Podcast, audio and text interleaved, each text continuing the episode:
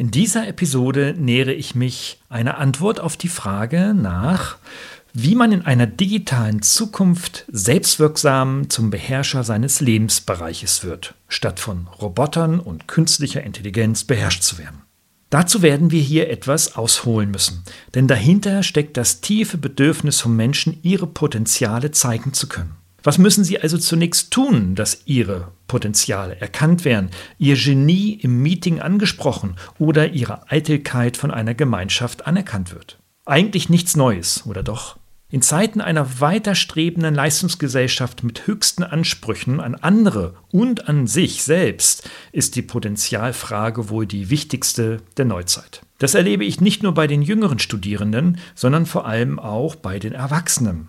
Und der Leichtsinn, etwas zu wagen, wird erdrückt von der Angst zu versagen. Das ist ein schlechtes Omen für eine digitale Zukunft, die doch eher die Technikbeherrscher braucht als die technisch Beherrschten.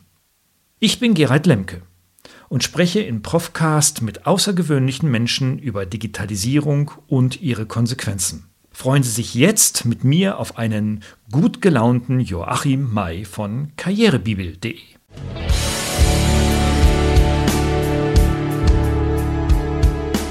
Suchen Sie nach digitalen Strategien für Ihr Unternehmen? Glauben Sie, dass Internet Ihre Kinder schlau macht? Suchen Sie Rat für die Führung unserer jungen Digitalgeneration? Profcast, der Podcast für den verantwortungsvollen und garantiert erfolgreichen Einsatz von digitalen Medien und ihrer Nutzer. Für Unternehmer, Führungskräfte und Mitarbeiter von Professor Gerald Lemke.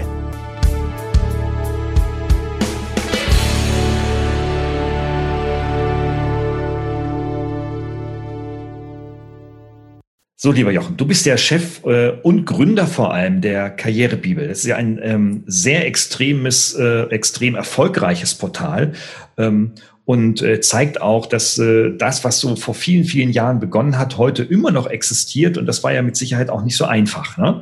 Können wir später vielleicht nochmal einsteigen, welche Erfahrungen du mit diesem Portal und vielleicht auch anderen Portalen, aber im Kern mit der Karrierebibel gemacht hast. Wenn das Ding schon Karrierebibel heißt und wenn wir über Erfolg und Voraussetzungen so für persönliches Glück sprechen, ähm, was ist denn eigentlich äh, Karriere? Worüber sprechen wir eigentlich? Was ist dein Verständnis von Karriere? Also ich glaube, die, die Begriffe Karriere genauso wie Erfolg können ganz unterschiedlich aufgeladen werden und interpretiert werden. Und das ist auch völlig okay so.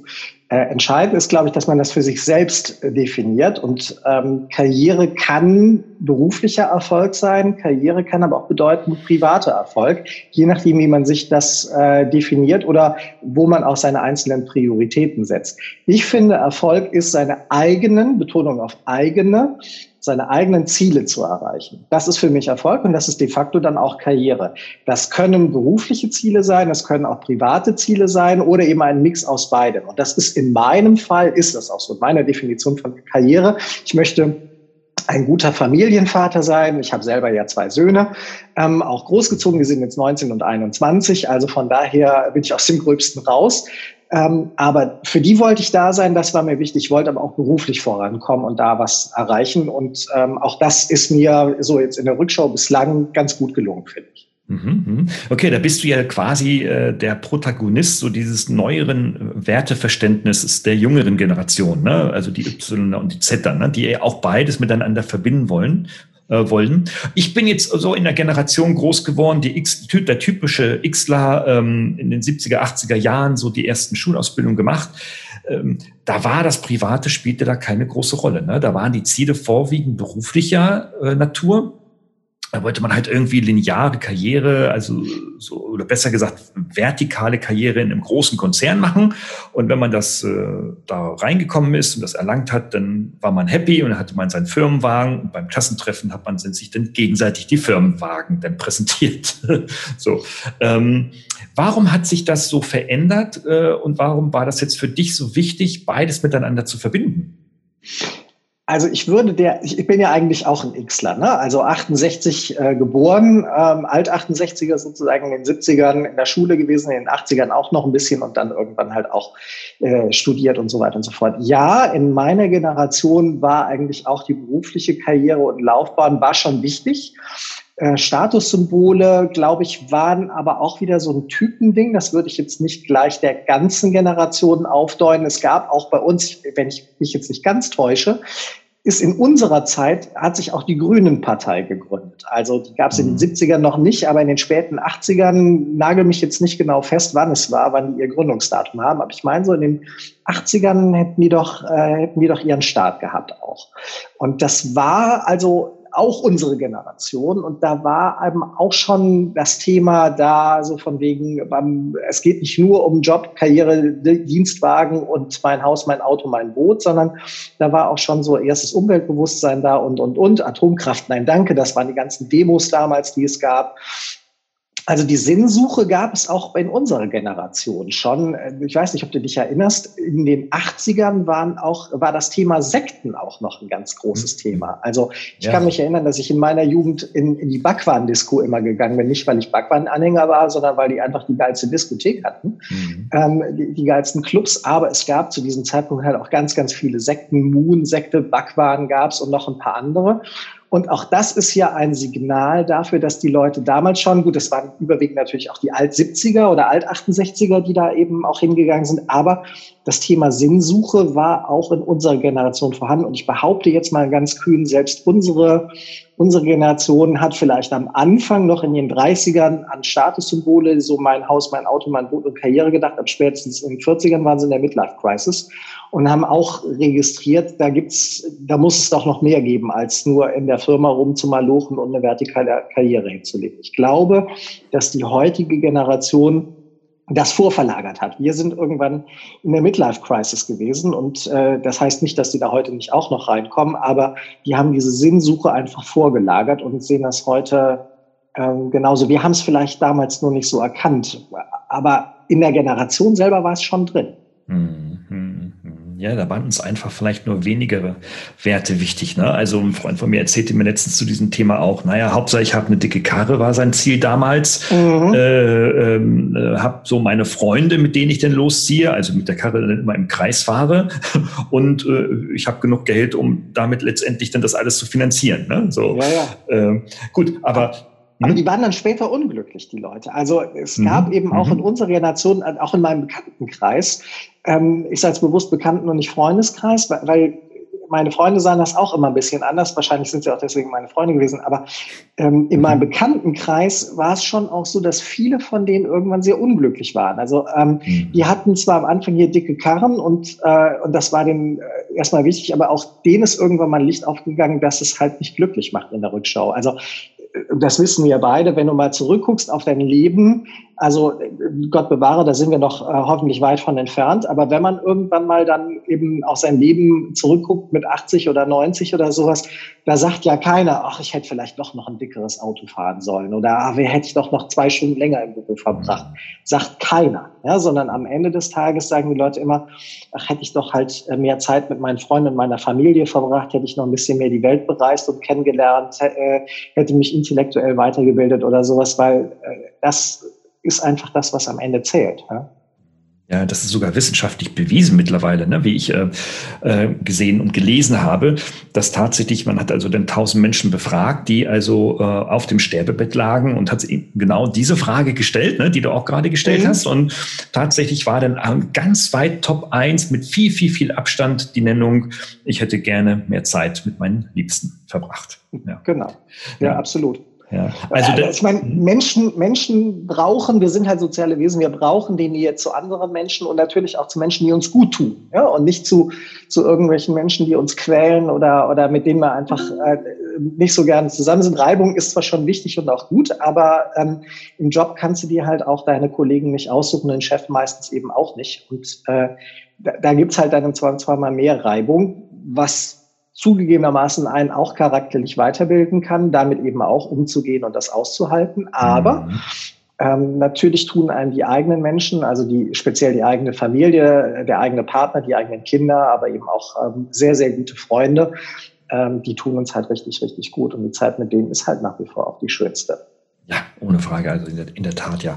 Gut. Wahrscheinlich muss man ja erstmal ein höheres Alter erlangt haben, so wie wir, ähm, um das wirklich so pointiert dann auch auf den Punkt bringen zu können. Ne? Ja, ähm, weiß ich nicht. Ich glaube, die Leute ja? wissen das schon. Nee, also das weiß man ja eigentlich. Ich meine, das kannst du doch im Internet, da, da erzählen wir beide jetzt ja auch keine, keine Geheimnisse oder sowas. Mhm. Das ist jetzt nicht irgendwie, dass wir Marco Polo Geheimtipps austauschen, sondern das ist ja, da steht überall und rauf und runter im Internet. Die Leute wissen das. Also die Kunst ist das zu leben. Also das auch umzusetzen und entsprechend die Prioritäten zu setzen. Das ist das, was den Menschen Probleme macht. Das Wissen ist schon alles da, glaube ich. Das ist dir nur nicht immer im Alltag bewusst oder im kleinen, kleinen des Alltags verlierst du das gerne mal aus den Augen. Ja. und setzt halt deine Prioritäten anders. Und dann hinterher ertappt man sich dabei und ärgert sich darüber, dass man im Grunde genommen gegen seine eigenen Überzeugungen gehandelt hat. Mhm. Ja, klar. Also wir wissen, wir wissen alles, aber wir wissen oder viele wissen nicht, wo der Hase langläuft für sich selber. Ne? Deswegen braucht man, glaube ich, immer so ein bisschen Struktur. Ähm, das machst du ja auch mit der Karrierebibel, dass du viel Struktur, ähm, äh, viel Rahmenbedingungen, aber auch sehr viele konkrete Tipps gibst. Ähm, ich bin ja auch über einen Artikel gestoßen, der sich mit unserer, mit unserem Thema ähm, beschäftigt. Aber bevor wir da vielleicht einsteigen nochmal, ähm, um solche Merkmale zu identifizieren. Gibt es denn so aus deiner Erfahrung in der Arbeit mit, mit, mit deinen Firmen, mit deinen Mitarbeitern, aber auch mit deiner Zielgruppe, gibt es denn da so äh, Merkmale für persönliches Glück, dass man sagen kann, hey, es gibt hier so die Top 5, die muss man irgendwie sowohl theoretisch als auch praktisch angehen, damit es äh, vielleicht später mal klappt? Also einen Punkt haben wir schon genannt. Das ist tatsächlich der ähm, Ziele zu haben. Auch dazu gibt's fantastische Studien, die mhm. kennst du wahrscheinlich auch, die mhm. sagen, dass Menschen, die äh, Ziele haben und sie eben auch konsequent verfolgen, dass die nicht nur glücklicher sind, sondern die haben sogar äh, total irre Studie eine höhere Lebenserwartung. Was daran liegt, ähm, nicht, dass, dass das Ziel jetzt macht, dass du einfach länger lebst, sondern Leute, die zielorientiert sind, die also auch etwas hinsteuern langfristig, die leben einfach bewusster und dazu gehört eben, dass sie eben auch mehr Sport machen, sich bewusster ernähren und so weiter und so fort und das wiederum sorgt dann eben für eine höhere Lebenserwartung. Das ist praktisch ein indirekter Effekt, aber man kann es verkürzt zusammenfassen. Der Ziel hat lebt länger. Und ähm, das finde ich sehr, sehr spannend. Davon abgesehen, glaube ich, ist auch jemand, der Ziele hat, nur der kann ja auch Erfolge in seinem Leben registrieren. Nochmal, die Definition von Erfolg ist, seine eigenen Ziele zu erreichen. Hast du keine Ziele, kannst du nichts erreichen. Also du erreichst vielleicht irgendwas, aber es war halt nie dein Ziel, sondern du driftest so durchs Leben und irgendwann erreichst du, aber das ist eigentlich eher so ein Zufallsprodukt. Und du kannst gar nicht messen, dass du irgendwas erreicht hast. Du kannst darauf auch nicht stolz sein. Also du musst schon vorher ein Ziel definiert haben für dich und das sollte idealerweise dein eigenes persönliches Ziel sein. So, das ist das erste und vielleicht auch das Wichtigste überhaupt, um im Leben ja sowas wie, wie Glück zu empfinden, weil irgendwann, das sind Erfolgserlebnisse, die produzierst du eben selber und äh, deswegen sollten es natürlich auch erreichbare Ziele sein und dann könnte man die Smart-Methode anführen, ne, so dieses mhm. Akronym mhm. Smart und so, führt aber jetzt so weit. So, der zweite wichtige Punkt ist, und der kommt, wie ich finde, glücklicherweise in der letzten Zeit häufiger so ins Gespräch, jedenfalls sehe ich das so in meiner persönlichen Filterblase, in meinen ganzen Feeds, was ich so lese, kommt der häufiger, das ist der Punkt Dankbarkeit. Dankbarkeit hängt eng zusammen mit dem vor, uh, lass mich nicht lügen, vielleicht zwei Jahren aufgekommenen Begriff der Achtsamkeit. Mhm. Also den, das Hier und Jetzt bewusster zu erleben und nicht so sehr in der Vergangenheit zu hängen oder aber auch nicht so in den Sorgen von morgen, also in der Zukunft, sondern eher im, im, im Moment, im Hier und Jetzt leben. Und in dem Zusammenhang hat sich dieser Begriff Dankbarkeit einfach ein Stück weit etabliert. Und Dankbarkeit ist eine Entscheidung. Also äh, Dankbarkeit, dankbar zu sein für die Dinge, die ich schon habe, für mein Leben, dafür, dass ich gesund bin, wenn ich es bin. Ähm, das sind ja alles so Selbstverständlichkeiten, die in den Hintergrund treten, solange wir sie einfach genießen können. Also die Tatsache, dass, dass du und ich jetzt gerade keinen Schnupfen haben und keine Erkältung und kein Fieber und keine Kopf- und Gliederschmerzen, das ist uns gar nicht bewusst. Ja, so, aber das ist nicht selbstverständlich. Ähm, mhm. Sobald du krank wirst, und dir hier so eine klassische Grippe einfängst, dann merkst du, wie scheiße das eigentlich ist, wenn man, wenn man Grippe hat und wie toll das ist, wenn man gesund ist. Und ähm, all diese Dinge, ähm, Dach über dem Kopf zu haben, genug zu essen und zu trinken ähm, und so weiter und so fort.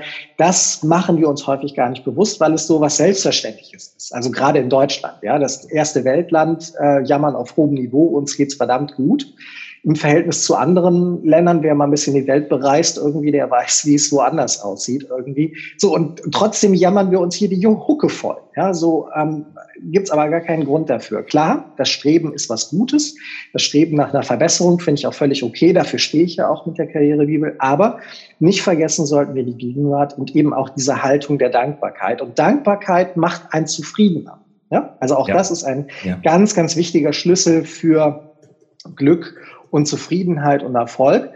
Ähm, überhaupt dankbar zu sein. Und, und ich glaube dann eben, äh, der, der, dritte Schlüssel, auch der ist hier schon angeklungen, ist eben das Thema Beziehungen zu pflegen. Ähm, jetzt kommt so eine provokante These, Beziehungen zu pflegen zu den Menschen, die uns gut tun. Also auch ich bin jemand, der sagt, äh, toxische Menschen sollten wir aus unserem Leben weitestgehend verbannen, so das möglich ist. Das, das klingt so ein bisschen menschenverachtend, aber es gibt einfach Menschen, die uns nicht gut tun. Mhm. Ähm, manche sind tatsächlich bös, ja, also böswillig auch, gibt's leider auch, habe ich auch schon kennengelernt in meinem Leben. Da fällt mir auch ehrlich gesagt nichts anderes zu ein, außer das so zu beschreiben. Ähm, und es ist sehr, sehr schwer, in diesen Menschen noch irgendwas Gutes zu sehen. Ähm, aber die tun einem einfach nicht gut. Und andere sind es vielleicht aus Unachtsamkeit einfach ähm, so, dass sie uns nicht gut tun. Aber es passt einfach nicht, weil man menschlich nicht zueinander fest, äh, findet oder passt. Das muss man irgendwann erkennen und dann, dann bin ich aber auch jemand, der sich dann rigoros von diesen Menschen halt auch trennt und den weitestgehend aus dem Weg. Ne? Und ähm, einfach, weil es sonst pure Lebenszeitverschwendung ist. Und dafür die Energie, die da ist, die nehme ich lieber und stecke sie in die, in die Menschen, die mir gut tun, und ähm, mit dem man wunderbar harmoniert. Und ich glaube, das ist echte Lebensqualität. Ja? Mhm. Mehr Zeit mit Menschen zu verbringen, die einem gut tun, die einen die sich gegenseitig inspirieren, die sich motivieren, ähm, die auch irgendwie barmherzig zueinander sind und gnädig und so. Und ähm, ja, das ist einfach das Thema, glaube ich, oder die drei Elemente, die nachweislich auch äh, zu mehr Glück und Zufriedenheit führen. Ich meine, wenn du dir so Länder anguckst, die da auf diesen Glücksmonitoren weltweit immer weiter auf, äh, immer ganz oben aufbauen, Vanuatu mal vor, vor Jahren oder sowas, dann haben sich die Gesellschaften angeguckt. Das sind einfach Gesellschaften, die ganz viel Zeit miteinander verbringen. Also wo die Leute vielleicht nicht reich sind, die haben kein, kein super Smart TV zu Hause oder sowas, oder wo, sondern wohnen in Blechhütten oder sowas, aber die verbringen Zeit mit anderen lieben Menschen und, und, und haben Spaß zusammen und deswegen sind die so glücklich. Nun ist das ja ein Kanal, der sich ja auch ähm, ähm, sehr häufig mit digitalen Fragestellungen beschäftigt. Inwieweit äh, spielt denn das Digitale für das persönliche Glück eine Rolle? Was machst du denn da für Beobachtungen? Oh, das ist ein super weites Thema. Das ist, glaube ich, Abendfüllen. Das können wir jetzt, glaube ich, gar nicht mhm. bis zu Ende besprechen. Aber sagen wir mal so, ähm, also was ich jetzt so beobachte, es ist aber vielleicht auch wieder so ein Generationsding.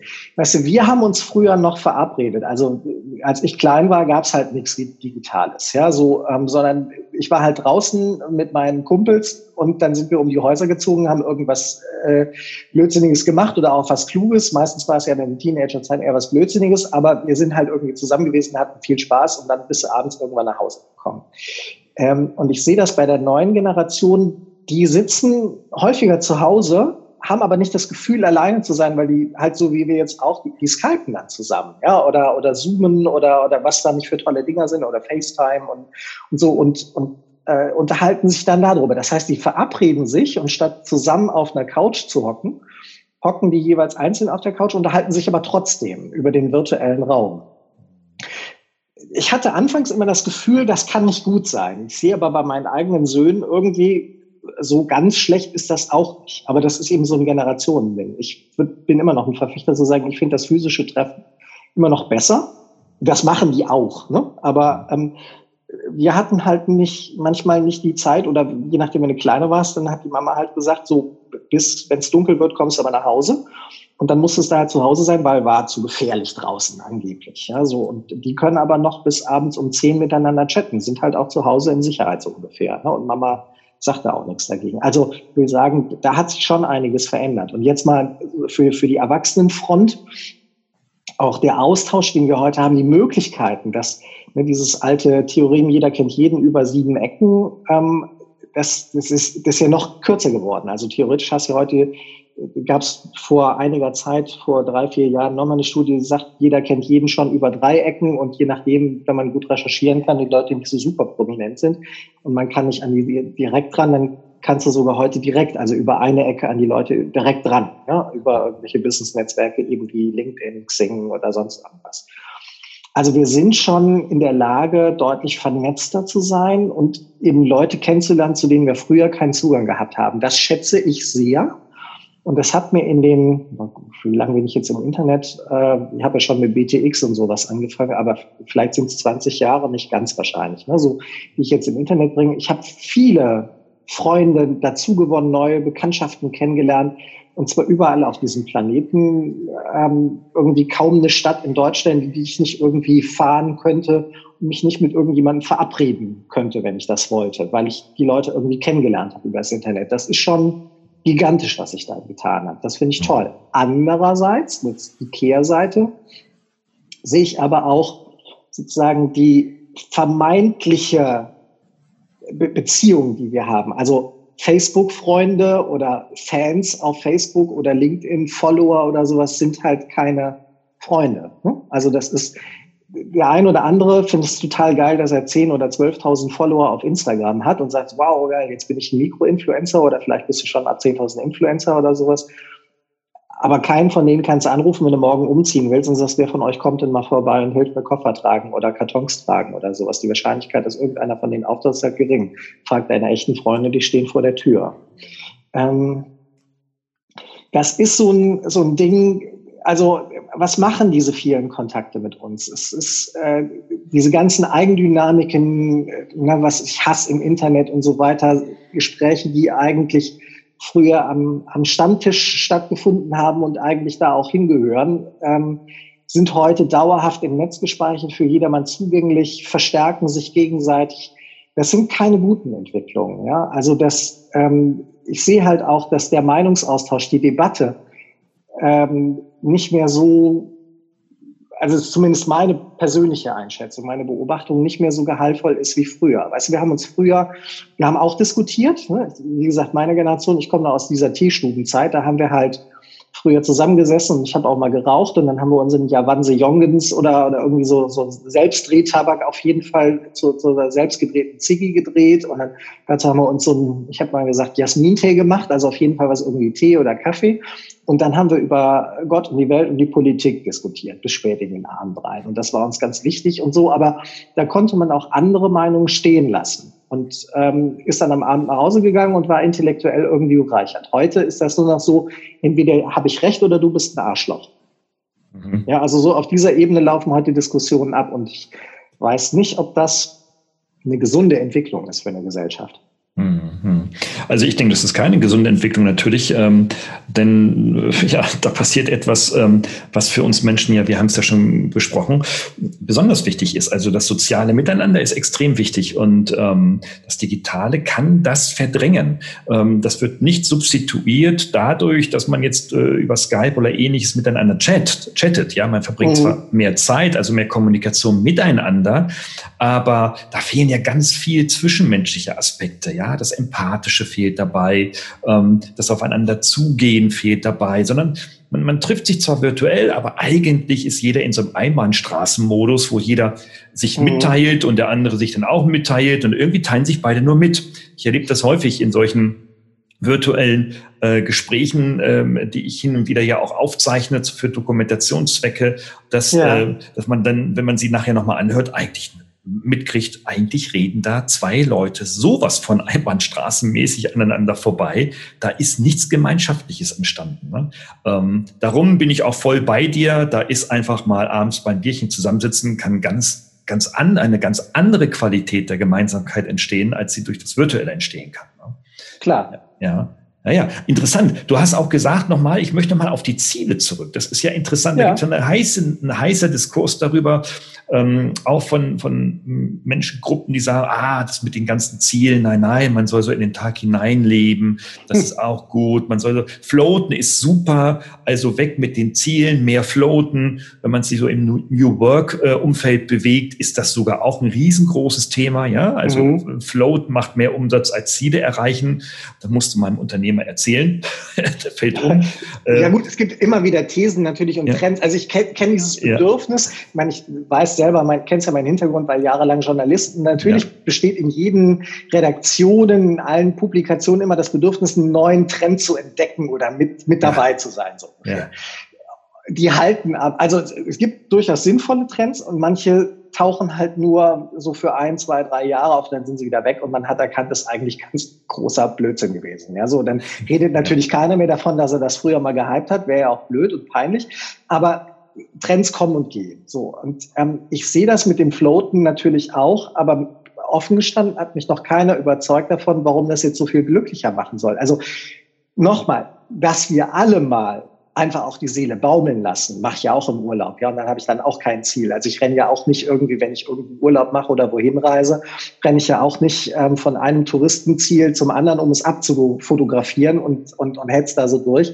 Das ist ja auch Quatsch, sondern sitze ich manchmal eben auch einfach nur irgendwo an der Strandbar oder sonst wo und guck einfach so in den Tag rein und genieße einfach die Zeit mit meiner Frau ähm, und, und guck mal, was so passiert. Ja, so, äh, das ist dann auch so, so ein Floaten. Und es gibt auch manchmal Wochentage, wo das so ist, wo du so zu gar nichts motiviert bist. Das ist, das sehe ich aber so als, als seelischen Ausgleich. Aber das permanent zu tun, warum soll dich das glücklicher machen, wenn du nur so mhm. durchfloatest? Das ist mhm. so, du hast ein Leben, du kannst dich entwickeln und du kannst im Grunde genommen aus deinem Potenzial, jeder von uns hat ja Talente und Potenzial, ne? so.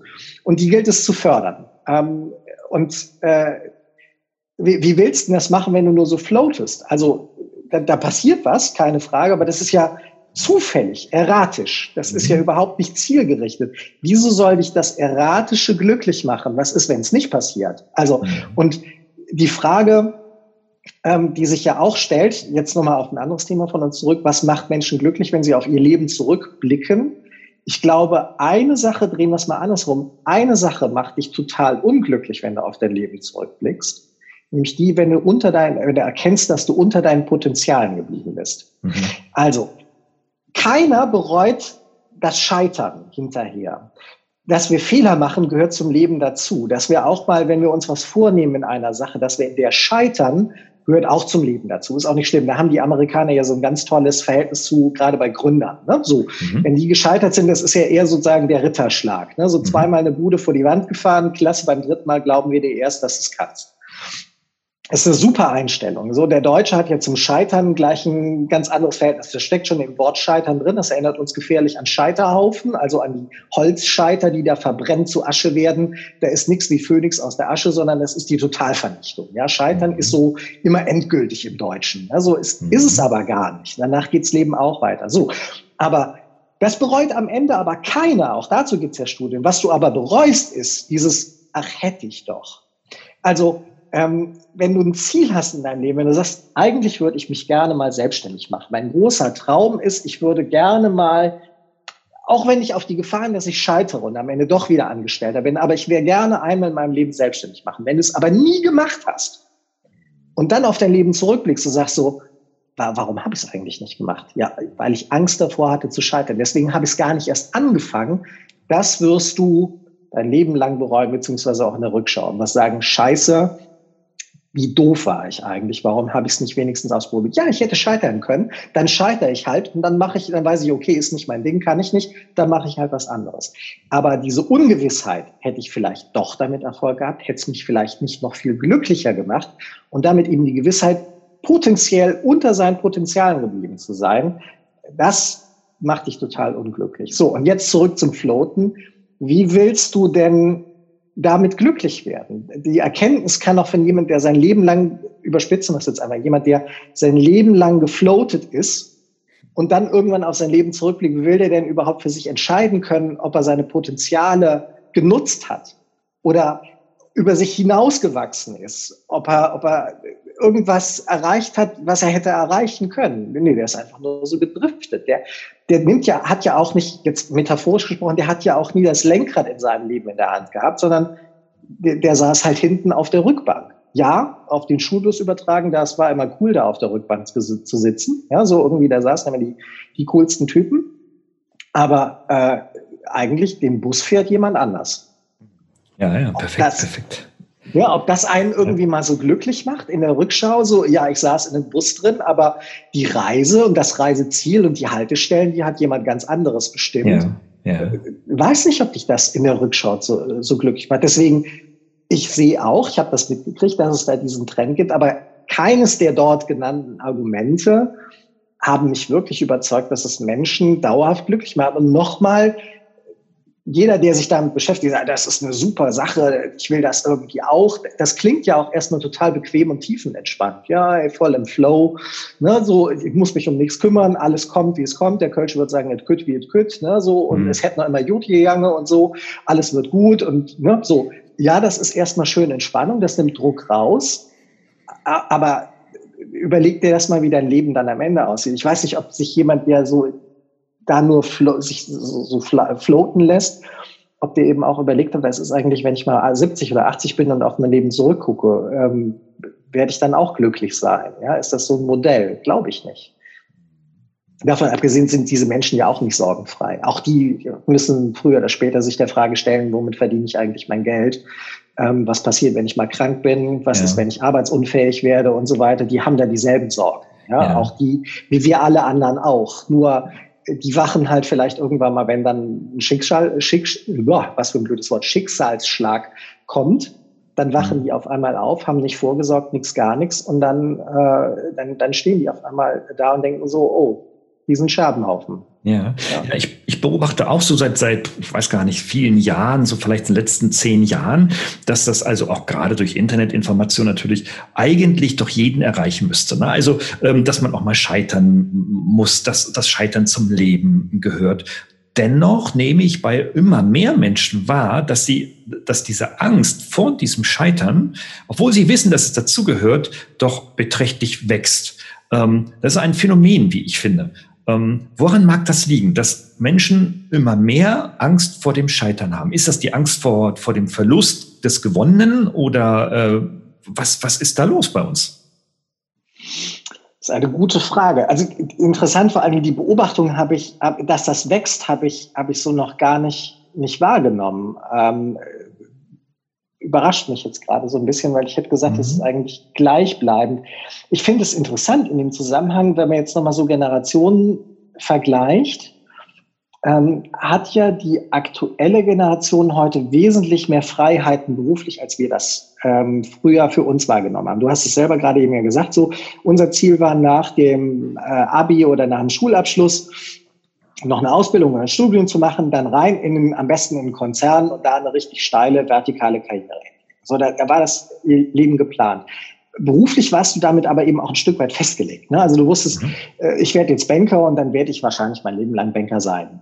Unterschiedliche Hierarchien, Positionen und Jobs, aber eigentlich bleibe ich mal Banker. Also die Generation heute hat ja ganz andere Möglichkeiten. Die sagen, okay, ich mache heute ein Studium, studiere mal irgendwas, dann werde ich vielleicht auch vier, fünf Jahre in dem Beruf arbeiten, aber dann kann ich auch alles hinschmeißen, dann werde ich, dann mache ich eine eigene Internetbutze auf, dann werde ich irgendwie Influencer oder sowas, ja, oder, oder werde eine Zeit lang Blogger in Bali und dann komme ich wieder zurück und dann mache ich aber wieder einen Job als Schieß mich tot und so weiter und so fort. Also für die ist ja diese Mosaikkarriere eigentlich äh, heute so eher der Standard. Das heißt, sie haben viel mehr Möglichkeiten und damit auch mehr Freiheiten, als wir das, also auch gedankliche Freiheiten. Ob sie es am Ende immer so durchsetzen oder umsetzen können, ist ja noch eine andere Frage. Aber die theoretischen Freiheiten sind erstmal da und der Lebenslauf ist ja auch akzeptierter. Also so ein, so ein Lebenslauf mit Brüchen und mosaikmäßig ist heute viel akzeptierter. Im Gegenteil, man findet ja, es sind eher interessantere Persönlichkeiten als jemand, der bislang immer nur eine Bank von ihnen gesehen hat, so ungefähr. Ne? Interessant, dass du jetzt sagst, dass ausgerechnet die Leute, die heute wesentlich mehr Freiheiten haben als wir früher, dass die mehr Angst vor dem Scheitern haben. Finde ich ein, eigentlich ein, ein widersprüchliches Konzept. Ja, so dass dich, dass dich die, die Freiheit, die du gewonnen hast, ja, sie gibt dir mehr Wahloptionen und mehr Wahloptionen machen eigentlich immer glücklicher, sagt wiederum die Psychologie. Ne? Also ähm, wenn, wenn du, da sind viele mit überfordert. Ne? Ähm. Zu viele Optionen machen nicht, nicht glücklich. Aber dass du dann mehr Angst vor dem Scheitern hast, das finde ich jetzt eine interessante Erkenntnis, weil im Grunde genommen kannst du ja heute, also wenn wir früher gescheitert sind, wenn du den Job verloren hast mit, keine Ahnung, Mitte 45 und warst halt Banker, dann warst du angezählt. Also das war echt ein Malus im Lebenslauf. Was, was hast du dann gemacht, so ungefähr? Ne? Welche Bank stellt ich denn jetzt noch ein, so ungefähr? Und auf die Idee zu kommen, dann werde ich halt Coach oder äh, Blogger oder sowas. Da wäre ja keiner von uns gekommen, davon abgesehen, dass es Blogger noch gar nicht gab. Ja, so. Ähm, heute hast du die Möglichkeiten. Deswegen wäre ja Scheitern gar nicht so schlimm. Dann könnte man ja auf die Idee kommen, no, du machst halt was anderes oder erfinde mich einfach nochmal neu. Ja. Okay. Woran das liegt, Aha. ich. Ich tue mich da echt schwer, da eine, eine abschließende Aussage zuzutreffen. Ich weiß es ehrlich gesagt nicht. Ich wundere mich darüber. Hast du eine These? Ich glaube, wir leben in so einer Bequemlichkeitsgesellschaft ähm, wo wir gerade durch die digitalen Medien, Laptops und, und, und Tablets und Smartphones etc. quasi unser Leben vom Sofa ganztags gestalten können, weißt du? Mhm. Und äh, man tut so viel, wie notwendig ist, um das alles finanzieren zu können. Um, das kriegt man auch in einem vier bis sechs Stunden Job hin. Und dann ja. muss man aber dann vom Sofa aus das Leben gestalten. Also nicht nur mit Freunden stundenlang kommunizieren, was auch seine positiven Seiten hat, ne? das haben wir ja schon rausgearbeitet, sondern, ja. sondern vor allem auch Konsum pflegen, mhm. äh, Freizeitalternativen äh, äh, gegenseitig prüfen. Äh, Verstehe. Und das Scheitern zwingt dich praktisch aus dieser Komfortzone heraus. Genau. Und dann musst du dich wieder auf die Hinterbeine stellen, musst sagen, verdammt, jetzt muss ich mich aber neu erfinden. Richtig. Was ja aber eigentlich eine Chance ist. Ja, so, aber, ja, ja, aber, aber es ist eben unbequem. Ja, ja. verstehe. Ja, aber verstehst du, das ist, das ist die Ambivalenz, ja? So. Aber so. ist es dann eine Angst oder ist es Bequemlichkeit? Also man Vielleicht, könnte jetzt darüber diskutieren, ob es, ja. ob es nicht eher Bequemlichkeit ist als Angst. Vielleicht beides, vielleicht beides. Vielleicht ist das bedingt das eine das andere. Also die Angst, die Angst vor der Unbequemlichkeit. Die, die, Angst, genau, die Angst, ja, weil, weil Scheitern ist ja scheiße unbequem, ja. Und, ähm, und gegen die Wand zu fahren ist unbequem und die Konsequenzen auszubauen äh, kann unbequem sein und wieder, und wieder neu anzufangen kann unbequem sein. Naja, und hm, da das wahrscheinlich dann auch insbesondere die Jüngeren von ihren Eltern erlebt haben, versuchen sie natürlich da Vermeidungsstrategien. Ne? Der eine oder andere mehr, der andere weniger, ohne Frage. Frage. Also ähm, du hast ja so wunderbar in deinem in, in, in, bei Karrierebibel so die emotionalen Phasen äh, beschrieben, auch grafisch vor allem ganz toll beschrieben, ähm, wie, man, wie man eigentlich erfolgreich werden kann. Ne? Ähm, ja. Das sind jetzt verschiedene Phasen. Ich mache den Link in die Show Notes, dann kann man das dort nachschlagen. Ja. Ähm, aber Scheitern haben wir schon rausgearbeitet. Hast du vielleicht noch einen zweiten ganz wichtigen Baustein, der wichtig ist ähm, für sein eigenes individuelles persönliches Glück? Kontinuität und Durchhalten.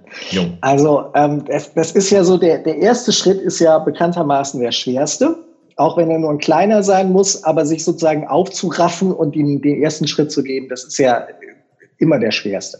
Klar. So, das mhm. zweite danach ist aber das Durchhalten. Also das Scheitern, also vielleicht muss man auch nochmal sagen, Scheitern ist ja, ist ja nicht was Finales, sondern vor dem Scheitern gibt es ja auch noch so die Phasen des Stolperns und Strauchelns, ja, so mhm.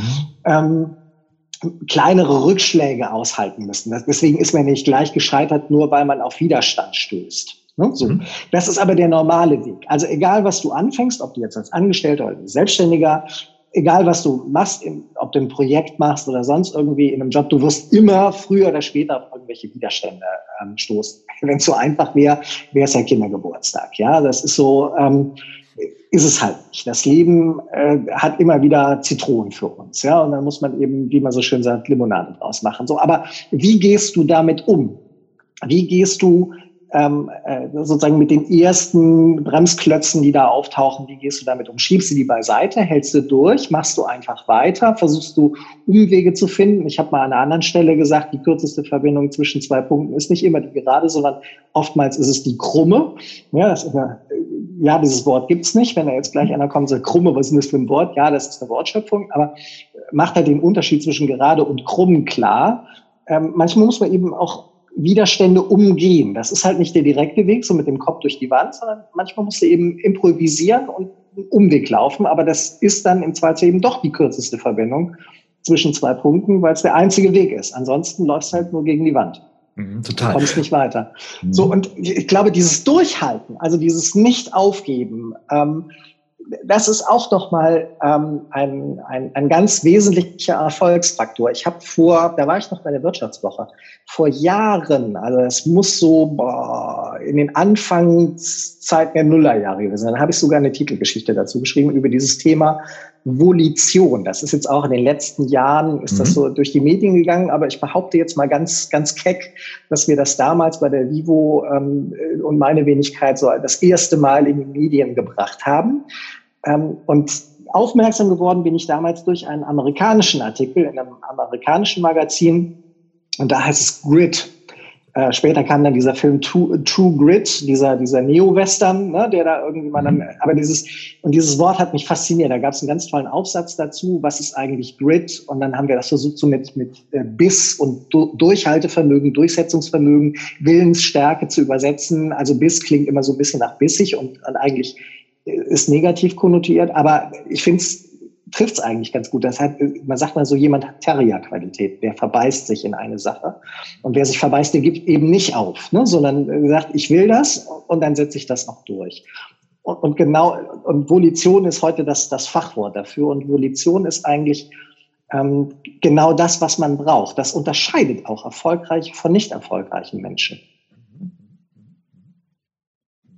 Genau. Und jetzt äh, eine Frage interessiert mich abschließend noch, was du dazu denkst. Ähm, also manche geben auf, ja klar. Ähm, gibt es denn tatsächlich die Aufgeberpersönlichkeit? Äh, und abschließend kann man denn durchhalten eigentlich lernen? Ja, ich glaube, es gibt sie. Das ist, ich glaube, es gibt tatsächlich zwei. Also einer meiner Leitsprüche äh, ist ganz, ganz tiefe Philosophie von mir. Irgendwann mal vor Jahren gelernt, verinnerlicht und ich, ich glaube tatsächlich, dass man Menschen in diese zwei Kategorien einteilen kann. Dieser Leitsatz lautet, wer etwas will, findet Wege, wer etwas nicht will, findet Gründe. Mhm. Und ich glaube, es gibt wirklich diese zwei Grundsatztypen von Menschen, Wegefinder und Gründesucher. Und ähm, die Wegefinder sind immer die Erfolgreichen und die Gründesucher sind immer die, die am Ende jammern und jaulen und so. Die sind spitze da drin, die stecken alle Energie rein, Gründe dafür zu, die gucken nach hinten. Also warum hat das nicht geklappt und ich konnte nichts dafür. Die übernehmen auch keine Verantwortung. Also die Umstände waren schuld, der böse Chef, die bösen Kollegen. Ich bin ach so diskriminiert worden, bla bla bla. Das ist diese Opferhaltung. Immer die anderen, so ich konnte. Es war mir unmöglich. Ja, kann ja auch mal sein, dass da wirklich es schwierig war. Aber dann, dann jammern nicht, sondern finden Weg, wie es trotzdem. Ja, so ähm, jammern ist auch mal okay und man darf auch mal trauern, keine Frage, aber dann aufstehen, Krone richten, weitermachen, einen Weg suchen. Und ich glaube, es gibt Leute, tatsächlich diese zwei Typen, die, die das, äh, die, die sich da fundamental unterscheiden. Die einen jammern vielleicht auch, sind auch erstmal traurig und niedergeschlagen, dass, dass sie gescheitert sind oder eben auch mal einen Rückschlag erlebt haben. Aber dann brappeln sie sich wieder und sagen, da muss es ja doch einen Weg geben. Irgendwie finde ich jetzt einen Weg, wie es eben trotzdem geht. Und den finden sie dann auch. Das dauert manchmal länger und manchmal kürzer, aber äh, sie finden am Ende des Tages einen Weg. Und jetzt deine zweite Frage, kann man durchhalten lernen? Ja, glaube ich auch. Andererseits, sonst würde ich ja mit meiner ganzen Seite und mit unseren Portalen da nicht antreten, wenn ich nicht davon überzeugt werde, dass man über sich selbst hinauswachsen kann und dass äh, unser ganzes Wesen nicht in Stein gemeißelt ist, sondern ich glaube, man kann an sich arbeiten. Und man, der erste Schritt ist immer bewusst werden. Und, ne, also Selbstbewusstsein im Wortsinne. Ich muss mir darüber im Klaren werden, was gibt's da so für Trigger, wie reagiere ich darauf? Und wenn ich mhm. feststelle bei mir, eigentlich bin ich Gründesucher, und glaube aber an diese grundsätzliche These, dass es schon besser wäre, ein Wegefinder zu sein, dann hast du den ersten Schritt ja schon gemacht. Der ist bekanntermaßen der schwerste. Du mir ist dir nämlich bewusst geworden, eigentlich bin ich hier der Gründesucher und ich sollte aber der Wegefinder werden. Und dieser erste Schritt, der ist total schwierig. Viele werden hier erstmal ab haben ein Störgefühl zwischen Selbstbild und Fremdbild. Jemand anders sagt mir, du bist eigentlich ein Gründesucher. Oh, das ist ja schlecht, das will ich ja gar nicht sein. Und dann wehre ich das erstmal ab und sage ihm, nee, du bist aber ein Doofkopf, weil du mir das jetzt gerade gesagt hast und das nehme ich gar nicht an. Und dann bleiben die aber, dann verharren die in ihrem, in ihrem Status quo, weil, weil das passt erstmal nicht zusammen. Das ist so auch wieder typisch Gründesucher, aber ähm, führt halt zu nichts. Und der andere Typ ist aber dann irgendwann in der Lage und sagt, okay, habe ich verstanden, ich kann aber an mir arbeiten. Er fragt dann, okay, wie geht das? Und dann kann man das lernen, indem man eben sagt, okay, ich gebe nicht so leicht auf. Ähm, ich mache mir klar, warum es besser ist, Wege zu finden. Und ein Schritt ist eben, es wird mich glücklicher machen. Und das ist, finde ich, ein, ein, sehr, ein sehr starker Motivator, ja, zu, festzustellen, wenn ich am Ende mir beweisen konnte, ich konnte die, die Widerstände überwinden. Ich habe es eben trotzdem geschafft, trotz aller Widerstände. Und ich habe mein Ziel erreicht. Wohlgemerkt immer mein Ziel, nicht das von anderen, ne, sondern ich habe mein Ziel erreicht. Das macht dich unglaublich glücklich. Ja, auch das ist ja auch ähm, ähm, selbst, wie heißt es das jetzt? Ähm, nicht Selbstakzeptanz, sondern ähm, Selbstwirksamkeit. Das war das Wort, das ich gesucht habe. Das ist die Erkenntnis über die Selbstwirksamkeit. Das heißt, die Dinge, die ich mir vornehme, kann ich auch erreichen. Das ist nicht nur Balsam für jedes Selbstbewusstsein und Selbstvertrauen, sondern es lässt dich halt auch wachsen. Also die Erfahrung, die wiederholte Erfahrung wohlgemerkt, dass du immer wieder die Dinge vornehmen kannst und sie auch erreichst und über deine vielleicht angeborenen Fähigkeiten hinauswächst, also sprich neue Fähigkeiten erlernst und damit dich eben auch weiterentwickelst, das bestärkt dich in vielen, vielen Dingen und sorgt dafür, dass du eben auch immer höhere Ziele steckst und dich auch traust. Das macht dich mutiger, dass du dir höhere Ziele steckst. Und damit kann man eben vielleicht sogar am Ende im Laufe seines Lebens Dinge erreichen, von dem man am Anfang nie geträumt hätte oder nie gewagt hätte zu träumen, dass man sie sich irgendwann mal als Ziele steckt und auch erreichen könnte.